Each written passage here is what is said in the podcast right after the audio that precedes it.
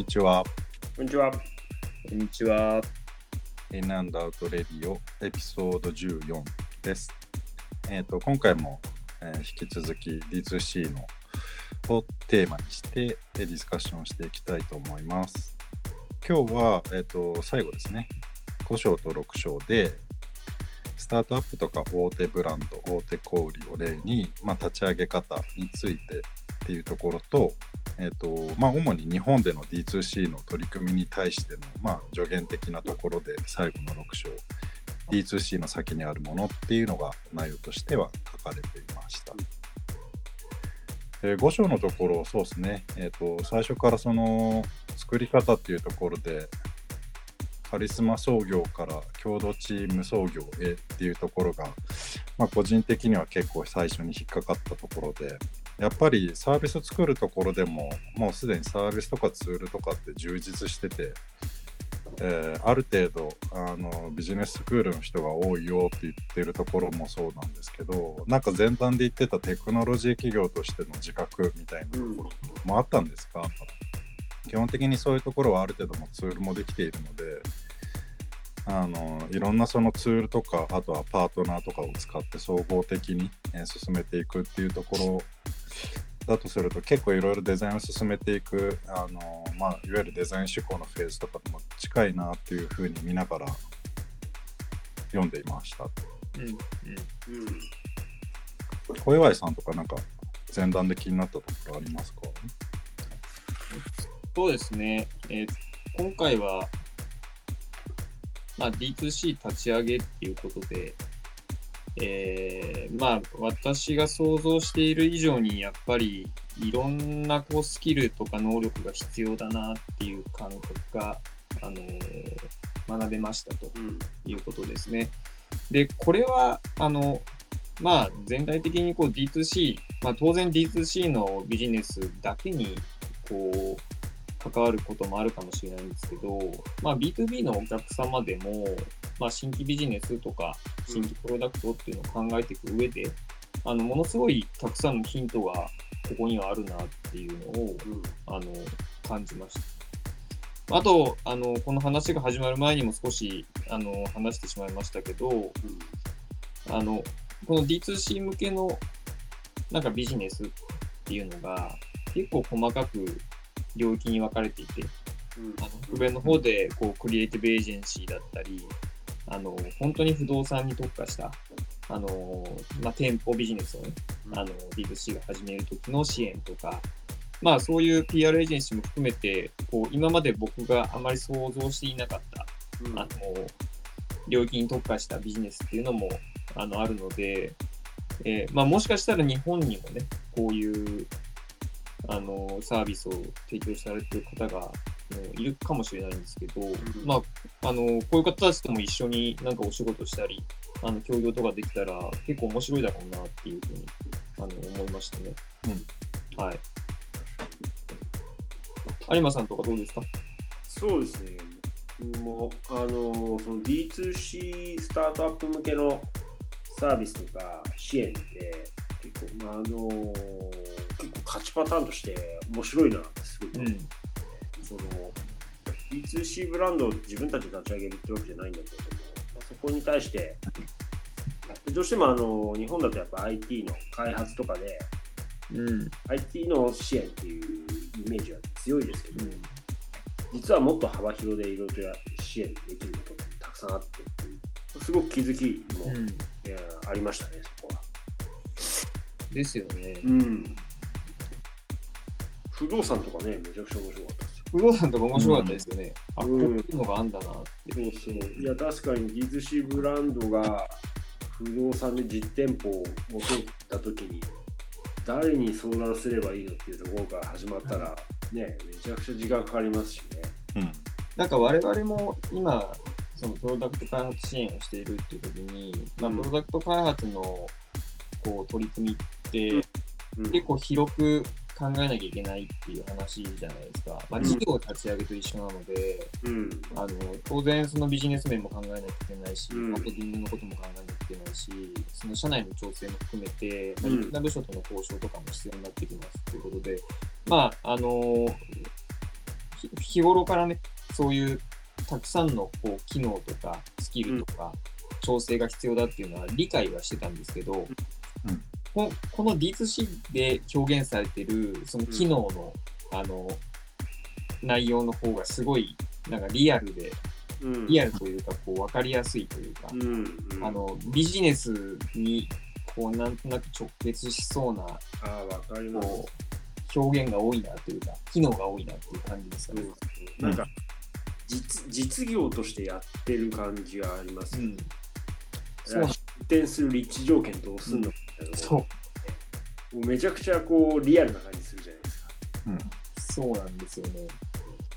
なんか実際あれですもんね。今多いみたいですもんね。飲食とかで、あの自分の初めての店持ちたいっていうところも、うんまあ、こういうコロナ禍でいきなり実店舗持つリスクもあるから、うん曲がりで借りてるみたいな人あですあ言います。ああ、なるほどね。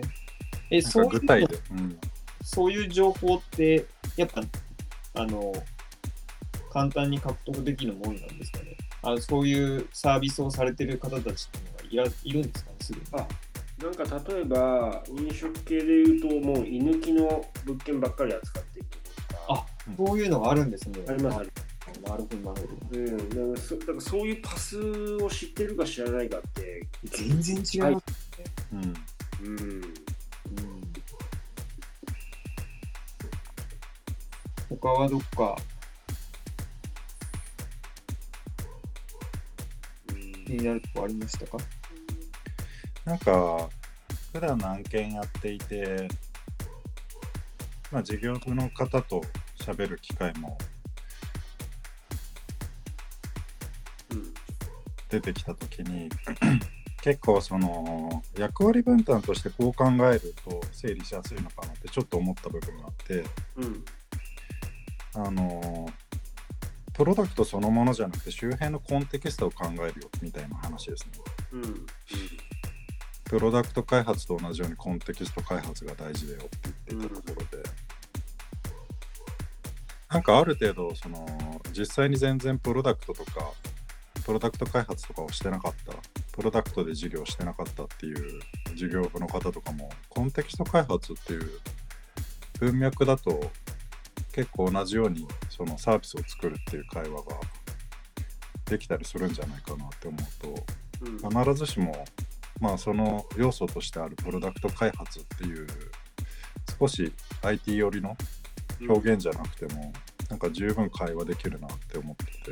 うん、うん、でその時にやっぱり結局コアとしてはそのコンテキストって最終的にはオペレーションも含めたコミュニケーションだから点ではなくて波だっていう表現はすごいしっくりきてうん、確かに。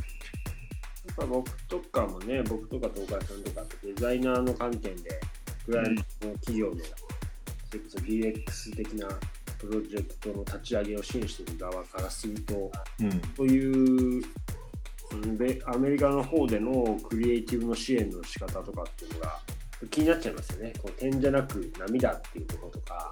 うんいやーすごいなんかこう逆にこうハードルが高いなって。それこそ VC から資金とか調達できてないとそんなねあの、うん。クリエイティブエージェンシーに支援お願いするとかってなかなか難しいんじゃないかなとか、うん。あやっぱうんそこら辺考えちゃいますよね、私ね。うん。うん。なるほどね。なんかそのウェブサイト EC サイトを1個立ち上げれば終わりっていうもんじゃもうないじゃないですか。うんね。うん。いやー、確かなんかこう、あれですよね。やっぱテック系スタートアップとは全然違うじゃないですか。に。うん。アプローチが。うん。ら僕はもうなんか、あの、仕事柄テック系スタートアップね、今までたくさん見てきましたけど、うんアプローチがやっぱ全然違いますよね。違いますよね。うん。そうなんか Dev DevOps とかもちょっと近い言い方じゃないですかこのプロダクト開発側からするとというと。今の波で結局コミュニケーションを続けていくってオプス自体のその安定性じゃなくて、うんうん。やっぱりその運用を含めて会話をしていくっていうところ。がなんか必ずしもその安定的なオペレーションではないからうんうん。なんかやっぱり最終的にその書いてましたけどあの規模感というかフェーズうん。によって、まあ、マーケットとか置かれている立ち位置とかっていうのも変わってくるっていう話はありましたけどやっぱりある程度進めるときになんかちっちゃいサイズ感のユニットからのスタートってなんかそうならざるを得ないのかなっていう気もしたりもしましたね。なんかその大きい組織の中でその波を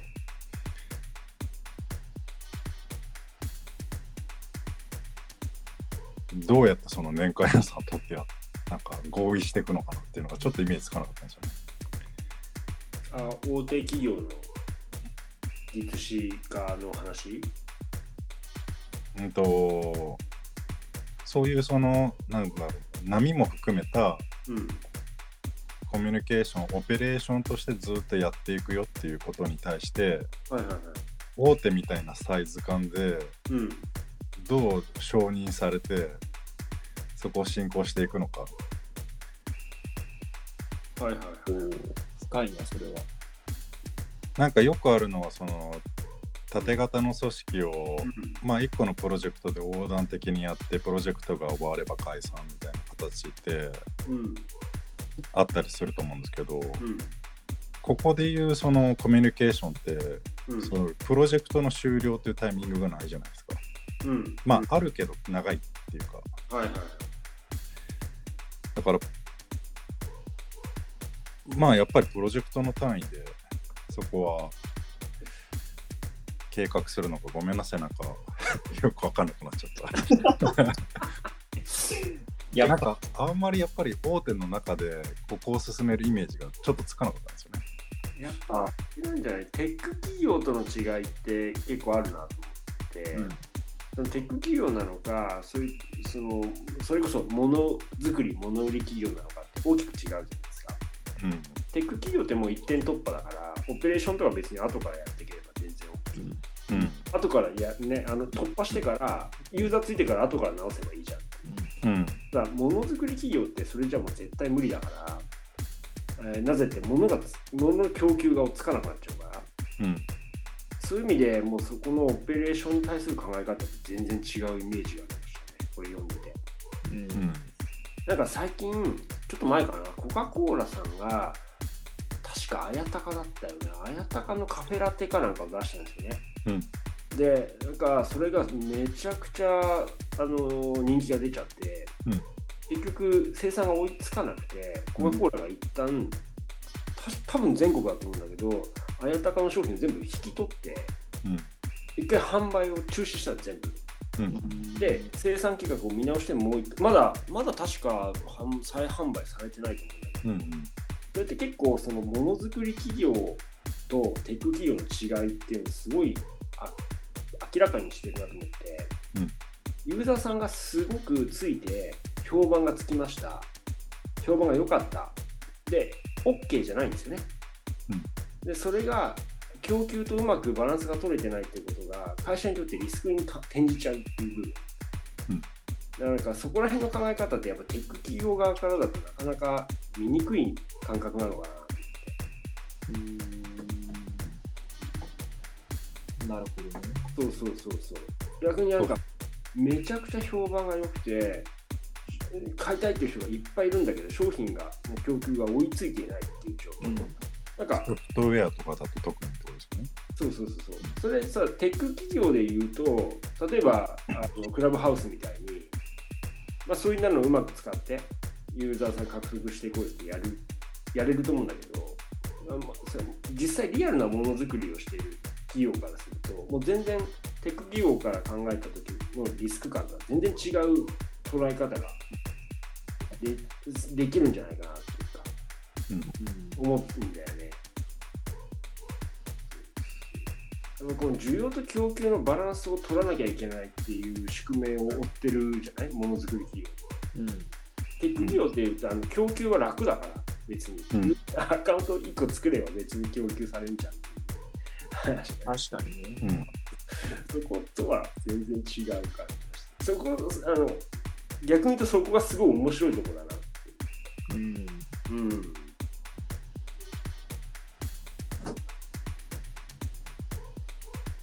あの創業者のバックボーンがあのテック系企業と違うってこと書いてあったじゃないですか。うん。ね、そこもあのすごい象徴的だなと思って。ね、うん。それ思った。そうそう。ああ、確かに今、有馬さんが言ってたのそうだよね。全然違いますよね。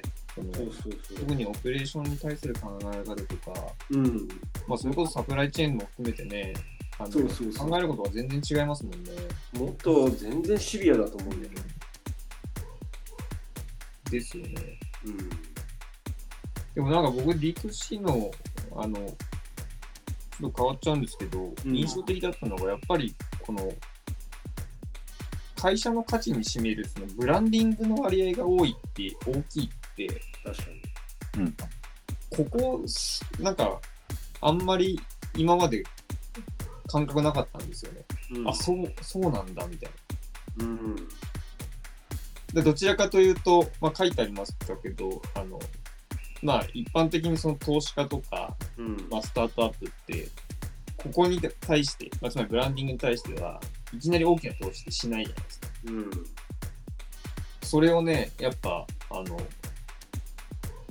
まあ、この割合が大きいっていうところは、やっぱアプローチの仕方が、もう徹底的に今までと違うんだなっていうのと、まあ、ここをなんかあまり考えずに、まあ、物事を進めてしまうと、まあ、同じような、こう、まあ、ビジネスモデルにはならないんだろうなっていう気がうん。すごいしましたけども。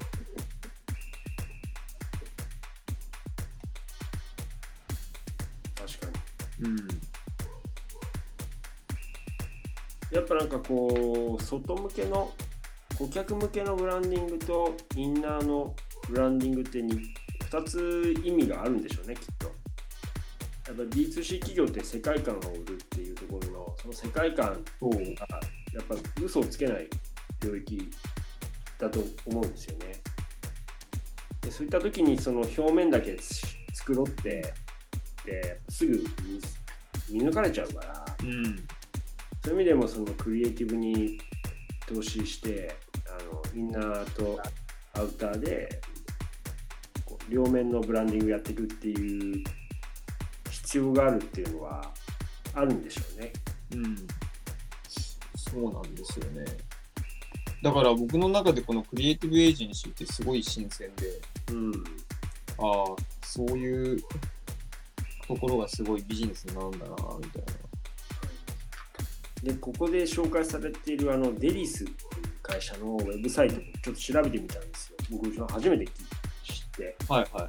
そしたら、いやーす、こういうことだよなと思ったんですけど、ウェブサイトめちゃくちゃシンプル。もうなるほどね。テキストのみで。うで、もうなんか、そのスタイルじゃないですか。D- D2C もそうんの派手な装飾じゃなくて、D2C スタートアップ企業を支援するクリエイティブエージェンシーのウェブサイトはめちゃくちゃシンプルで、うん何ページかしかなくて、事例も全然ないんですよ。うん。ん。へえ。逆にそのスタートアップ支援のためのあのし基金かな、うん。ファンド、うんファンドやってますでなんか興味があったらここにおコンテストに応募してくださいみたいな、うんうんで自分たちはあの名だたるセスタートアップ企業を支援してきましたってことだけしか書いてなくてへえ。開発企業の名前も一切書いてないへこのスタンスいいなって思いました かっこいいなって思ったのえ。確かにね。まあなんか、ある種仕掛けっぽい。そうそうそうそうそうね。なんか例えばナイキやりました。アディダスやりました。うん。じゃないっていうね。流れちゃいそうですね。そうです結構だってどこの企業もやっぱり クライアントに 同じでっかい企業のロゴ貼ってありますもんね。そうそうそうそう。うんで興味があったら問い合わせ問い合わせしてねっていうだけだけ。なるほどな。でもそれも、まあ、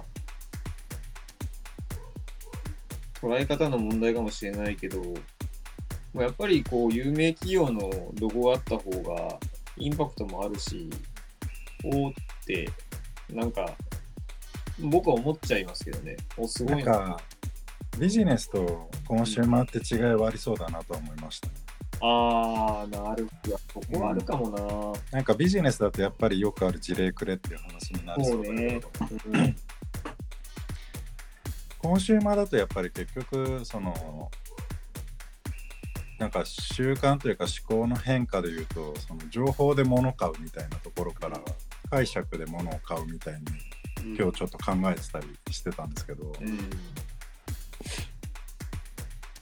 なんかコンシューマーは割と解釈で全然伝えて大丈夫だから多分そういうシンプルなページにもなり得るのかなっていう気がするんですけど、とりわけ日本の企業は多分 事例とか有名企業のロゴがないと上司に説明がつかないとかっていう。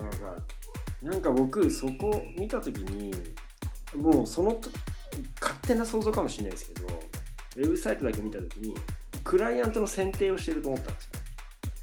それを自分たちに問い合わせしたいっていう企業とやりますよ。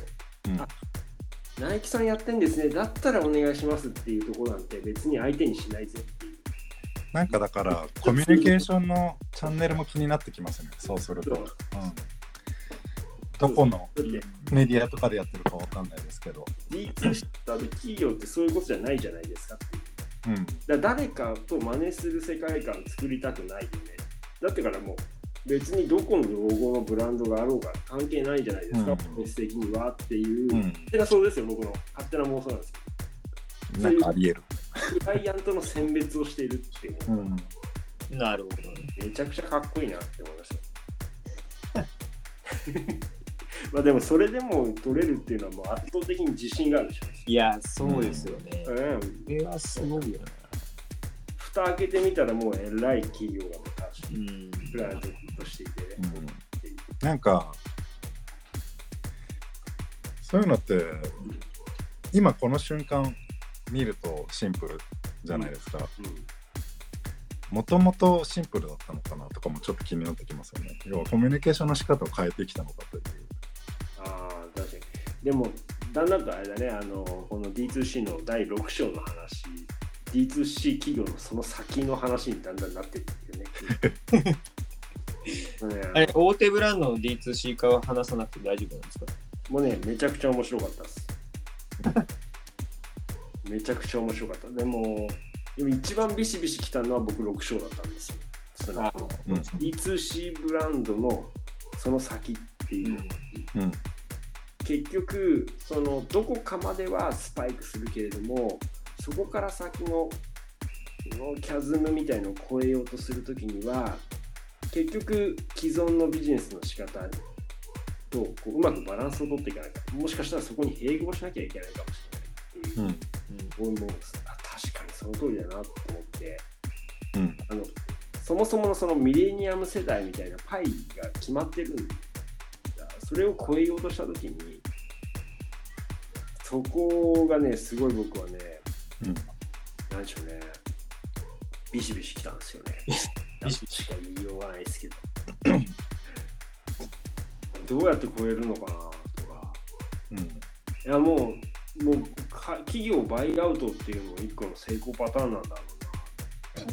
いやでも果たして本当にそれでいいのかなとか。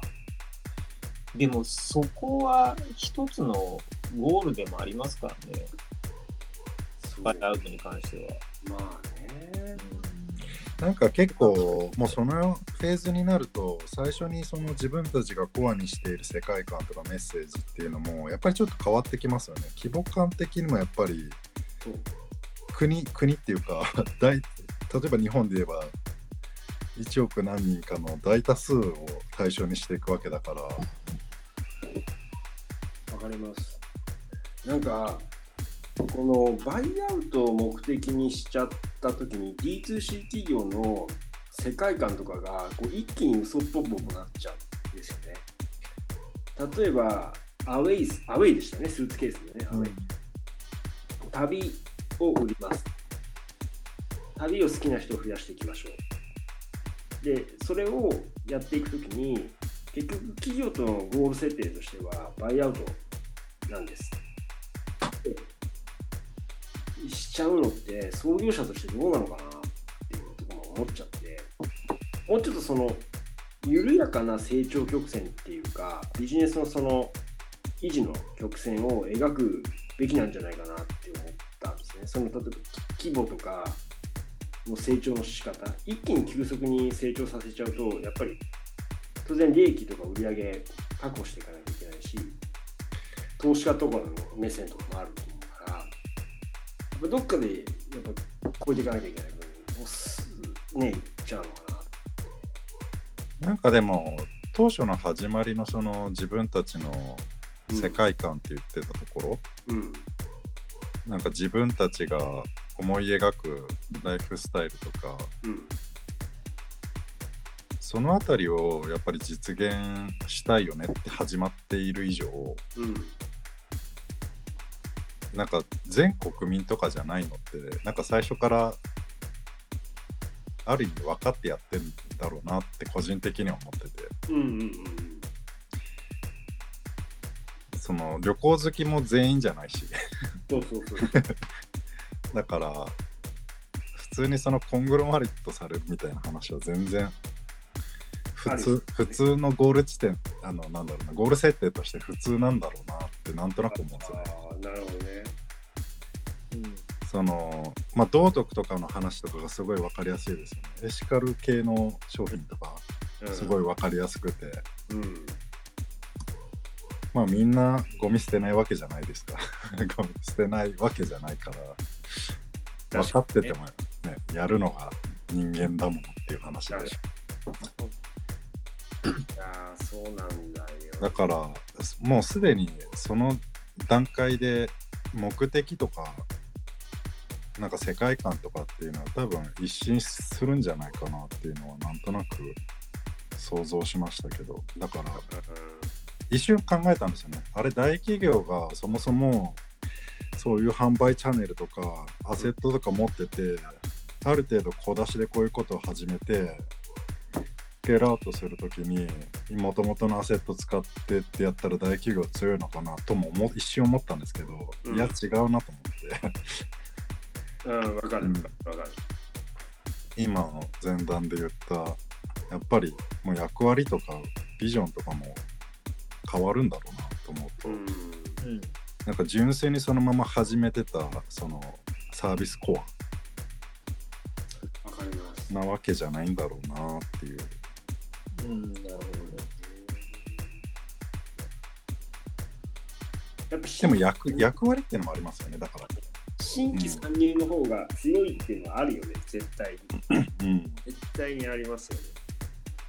なんかなんとなく全体的な存在意義としてそういうその新規的な価値観とか世界観とかライフスタイルを一定数やっぱり世の中に提言していくっていう役割の層とまあそれもともとある話ですだからそのもうすでにその市場で認められているブランドさんとかってもう見られ方が決まってるから、うん。どんなに新しいことをあの打ち出していったとしても、うん。なんかすぐにねやっぱりあ。このブランドだったらこういうことだよねって僕らもあるじゃない？うん。そこを変えるのと全くゼロから出てきた企業がこれからこういう世界に僕らは目指していきますっていうのにあいいねって思うのって、うん労力が全然違ううん感じがするよね。いやだからあんぐらいそのナイキさんナイキの例がありましたけど、うん。あんぐらいの規模感で組織変革とかチャンネル改革とかもうがっさりやっていくみたいな話はすごい期待値を持って思います。ウォッチしたくなっちゃいますよね。いやー、わかりますわ。チャンネル改革とか3万のパートナーから40社に厳選したとかここー、で8割とかあれはすごいですよね。すごいですよね。うんでもしっかりね、事業計画にも反映されてますもんね。うん。いや、すいや本当、あるべきだなと思いました。でもあれですよね、大手ブランドの D2C 化とこ見たら、こう人事評価制度もね、変えなきゃいけないとか、マインドだっていう話もあって、うんもうほぼ会社全部変えることだよね。そう。うんここがね、結構重かったですよね。おそうそう。いや、これだからなんかやっぱりトップメッセージが会社のその会社というか大人数の組織に対する文化形成の役割ってやっぱ改めてすごい高い影響をいいんだなっていう感じがしましたよね。かなかボトムアップじゃないなっていう気がしましたね、この辺り。うん。いや、これはボトムアップでは無理ですよ。うんねいやだとするとですよだとすると多分その僕最初に言ったそのデザイン思考とかとちょっと近いなっていう話ってうん。結局デザイン思考もなんとなく縦割りになってたうん。その役割うんダブルダイヤモンドとかもそうですけど、うん。ああいうの全部横でぶち抜いてみんなで一緒にはい。破産就職し収束して検討していくっていう話じゃないですか。うん。うん、だからそのあたりと本当に結構近いなと思ってて。うん。あの辺りも結局コアってやっぱりそういうその顧客とか利用者とかユーザーとかっていうところをすごいその対話を含めて理解を深めてトライアンドエラーしてっていう話だから全く同じでなんかそこじゃないところでなんかデザイナーのようにみたいなちょっとフレーム的な習得をしちゃおうとするうん。ところにやっぱりエラーが出てるっていうのがうん。結局今多いからでも結局行き着くところは、うん。この大企業の D2C 化あ大手ブランドの D2C 化っていうところだけを切り出すと結論として、もう別の塊を本当に思い切って作ってしまうしかうん。もうないんだろうなっていう気がしちゃいますけどね。本気で、本気でやりたいのであればと思う、うん。うん。だからナイキの事例とかすごいまあその通りだよなって思っちゃうんです、まあ、ここまでやれるかどうかは別としてもまあこのぐらいのことしないと難しいですよねっていう。なんかそう一個今の話そうそうですよねと思ったのがうん。プロダクト開発とか新規事業を支援しますとかっていうやっぱりことじゃなくてうん。やっぱり一個そのすごいターゲットとして例えばまあミレニアル以降とかでもいいんですけどなんかそのすごいガチンコで顧客とコミュニケーションする サービスをしサービス開発を支援するとかって言った方がなんか分かりやすいなっていう気もしていて。うん。プロダプロダクト開発ってなんか温度感がないっていうか対象が見えないしやる意義とかは内容によって違うわけではいはい。確かにね。まあ何でもプロダクトって言えちゃいますからね。あそうそうそうで さっきのブランディングも多分そうでブランディングって言っちゃうとそれこそ日本だとなんかあの広告系の会社とかの多分イメージとかがついちゃうけどそうね。なんか実のところはやっぱり伝え方とかの話じゃないですかうん。自分が何者で何者でってもものですけど どういうものでどういうふうに伝えていくかみたいなところをやっている方たちなのでやっぱりなんか言い方っていうのはあるんだろうなとは思いましたね。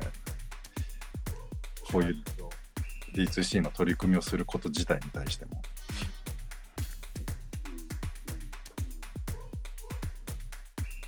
支援サービスのあり方っていうのはやっぱ考えちゃうは考えちゃいますよね。うん。まあその熱量でいくのはで熱量でいくパターンで言うとねそのアイディアは OK です。僕ら自分たちの事業にしますっていうのが多分一番の熱量でしょ。これ国内でも確かやってた会社がありましたよね。カメラとかたまに紹介してくれる、うん。でもそれが一番ですね。自分たちの事業にするっていうのが多分一番熱量高い。うん。ででやっぱりそのノウハウで売りますとかにでそのエンジニアリングのスキルでを支援しますってやるとやっぱどうやったってその熱量っていうのってやっぱりどね、どっかキャップがいっちゃいますもんね。ね、なんで、だまあだからいいとか悪いとかっていう話じゃなくて、うん。だからまあ、その支援サービス側としても、どこを力点として、ね、その、コア、コアな、あの、強みとして、伸ばしていくのかっていうのは、考えた方がいいかもしれない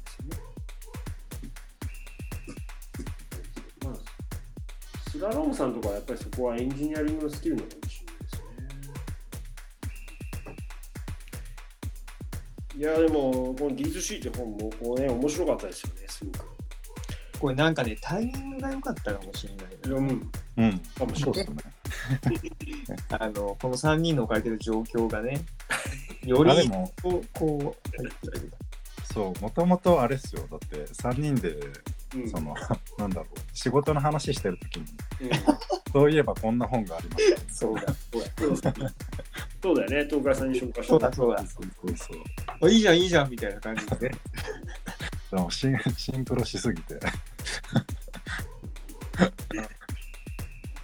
そうですね。でもまあ、このね、あの、まあ、ラジオのテーマとも、うんまあ、かなりフィットしてるし、うん、ネタとしては最高でしたよね。いろいろと気づきがありました。すごく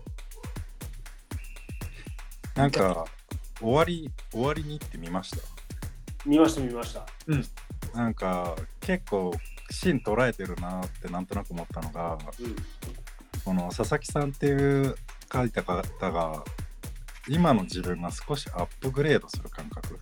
うん、うん。そのメガネをかけて魔力のようにはいとかもそうだけど、なんかその今今の自分が少しアップグレードする感覚を得られる、うん、まあ、ものとかプロダクトサービスでやっぱりさっきの話で多分これって一定層で全員じゃないなと思って。そうだね。うんそこにそういう感性で、そういう気持ちになれるかどうかってやっぱあります。うんやっぱ、やっぱりね、選ぶんでね。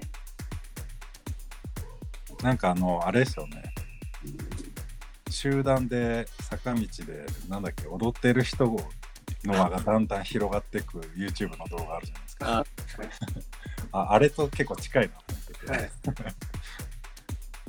そうだよね。言えてる言えてる。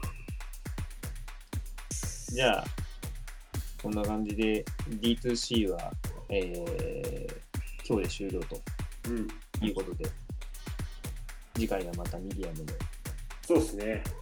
ブログネタで、はい、このね、D2C テーマにして、まだまだいけちゃうから、もう、いけきれないって、これ、キリがないですけど。